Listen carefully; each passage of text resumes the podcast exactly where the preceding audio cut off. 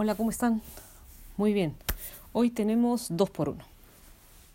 Vamos a arrancar para no que, el audio no sea muy largo y sea muy tedioso de escuchar. Hoy tenemos dos por uno y voy a que se refiere a dos por uno, que hoy día voy a juntar dos preguntas que se ayudan mucho y que tienen mucho que ver con la una con la otra.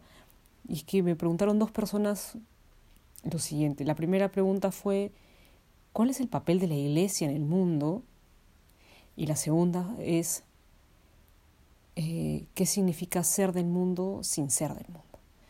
Entonces, evidentemente cuando uno te pregunta qué, qué significa ser del mundo y sin, sin, ser del mundo, está inserto en la vida de la iglesia. Pero cuando piensa en cuál es el papel de la iglesia en el mundo de hoy, o sea, ¿qué, qué, qué, cuál es la misión de la iglesia en el mundo en general, o sea, qué pensó Dios cuando, cuando, fundó la, cuando Cristo funda la iglesia, y es que la iglesia está, escuchen bien, ¿eh? la iglesia está para, ayudar para ayudarnos a nosotros, para ayudar al hombre a llegar al cielo. La iglesia está para la salvación de las almas y eso tiene que quedar clarísimo del saque. Entonces toda la vida sacramental, toda la liturgia, todo lo que la iglesia reza, todo lo que la iglesia contempla, todo el servicio de la iglesia, por eso hay un compendio también de, yo he citado algunas unas partes del catecismo de la Iglesia Católica, pero hay también un compendio de doctrina social de la Iglesia. Todo ese servicio de la Iglesia que está en ese compendio de doctrina social y que también está en el catecismo, todo lo que está, de lo que se nutre la Iglesia, que su fundamento y su raíz está en las sagradas escrituras, toda ella está para la salvación de las almas. Todo, porque eso es su principal fin. De hecho, el último canon del Código de Derecho Canónico dice eso. O sea, todas estas normas de la Iglesia están hechas, están, se, ordenarán siempre para la salvación de las almas. Entonces, la Iglesia en el mundo está para la salvación de las almas. Para canalizar la ayuda y el servicio solidario, por supuesto que se tiene que hacer, tiene que haber una promoción humana, claro que sí, por supuesto. Tiene que haber una acogida, es una iglesia que acoge, una iglesia que acompaña, una iglesia que se muestra, una iglesia que defiende la voz, como decía Juan Pablo II, como decía San Juan Pablo II, perdón, de los que no tienen voz, del no nacido, una iglesia que defiende la voz de los enfermos, de los pobres, que habla de, habla de una buena evangelización de la cultura, que defiende la familia, que defiende la vida. Entonces, esa es la misión de la iglesia, enriquecer con sus dones sobrenaturales nuestra vida natural y hacerla sobrenatural. Voy a desenrollar la madeja. La iglesia está para ayudar, si está la iglesia para ayudarnos a nosotros a acercarnos a Dios, la iglesia está para que nosotros, caminando en el mundo como nos movemos, podamos recordarles a las demás personas que están hechos para el cielo, que no están hechos para la tierra. Por eso es elevarnos de nuestra vida natural a esa condición sobrenatural de hijos de Dios a la que estamos llamados nosotros y ese deseo que está inscrito en el corazón del hombre de tender a Dios. Para eso está la iglesia. Entonces, todas las cosas que haga la iglesia, absolutamente todas, están ordenadas a eso. Y el Papa, o sea, el Papa Francisco ha tenido que decirlo más claro porque creo que pareciera que el Papa Francisco viera hacia atrás en el magisterio de la iglesia y dijera, creo que no le han entendido a los papas anteriores. Entonces el Papa Francisco dice clarísimo, la iglesia no es una ONG. La iglesia no solamente está para prestar servicios, o sea, una vez me acuerdo mucho cuando estaba trabajando una vez un muchacho me dijo, pero, pero Vanessa, la iglesia está para, para hacer como las ONGs, pues para ayudar a hacer la ayuda, el servicio social. Y le dije, no, la iglesia no es solo eso, hay mucho más cosas.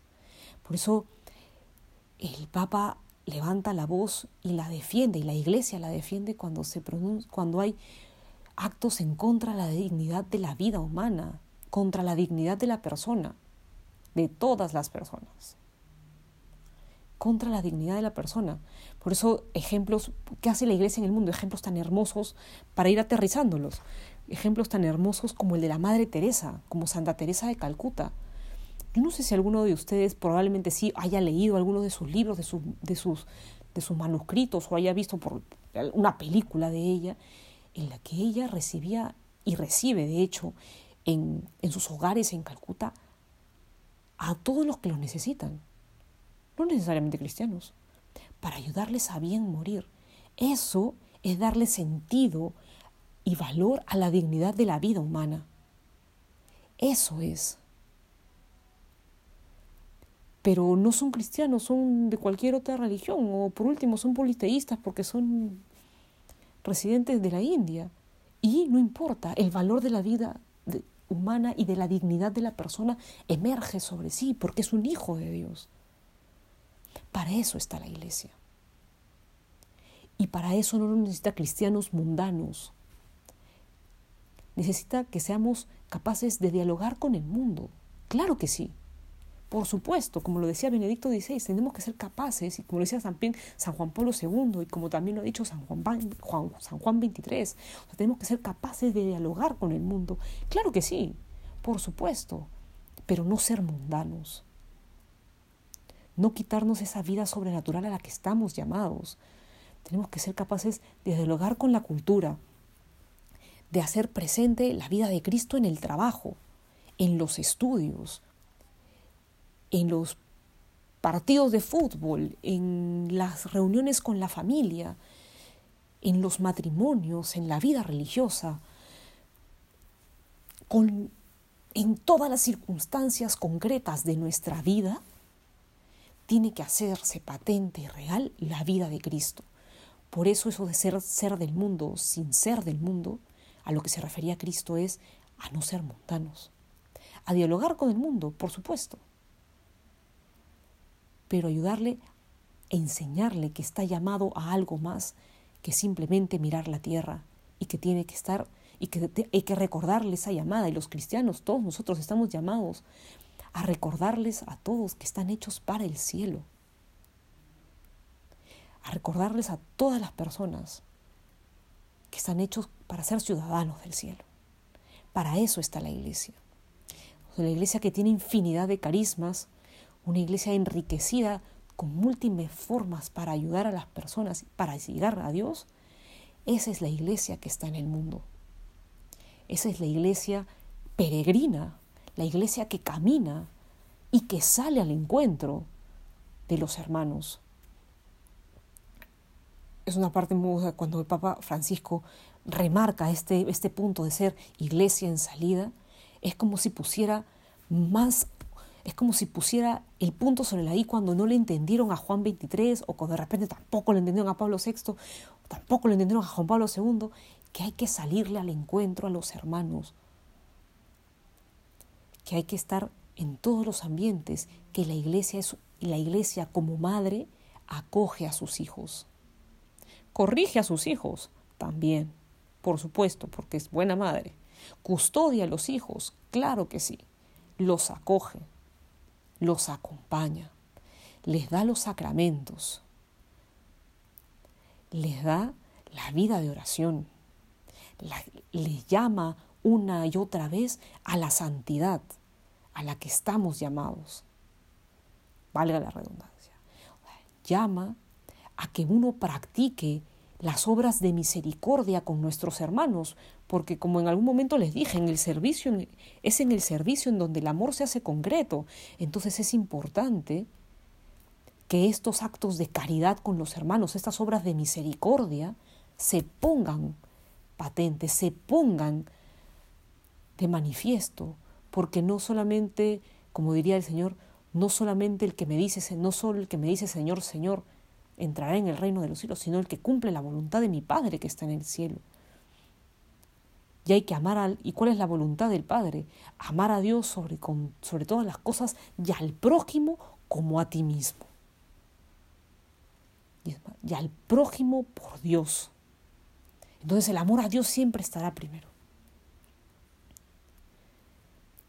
El amor a Dios siempre será la columna vertical para que de ese encuentro con Dios brote de manera natural el amor a los hermanos, el cuidado de la vida, el cuidado de la creación, de la casa común.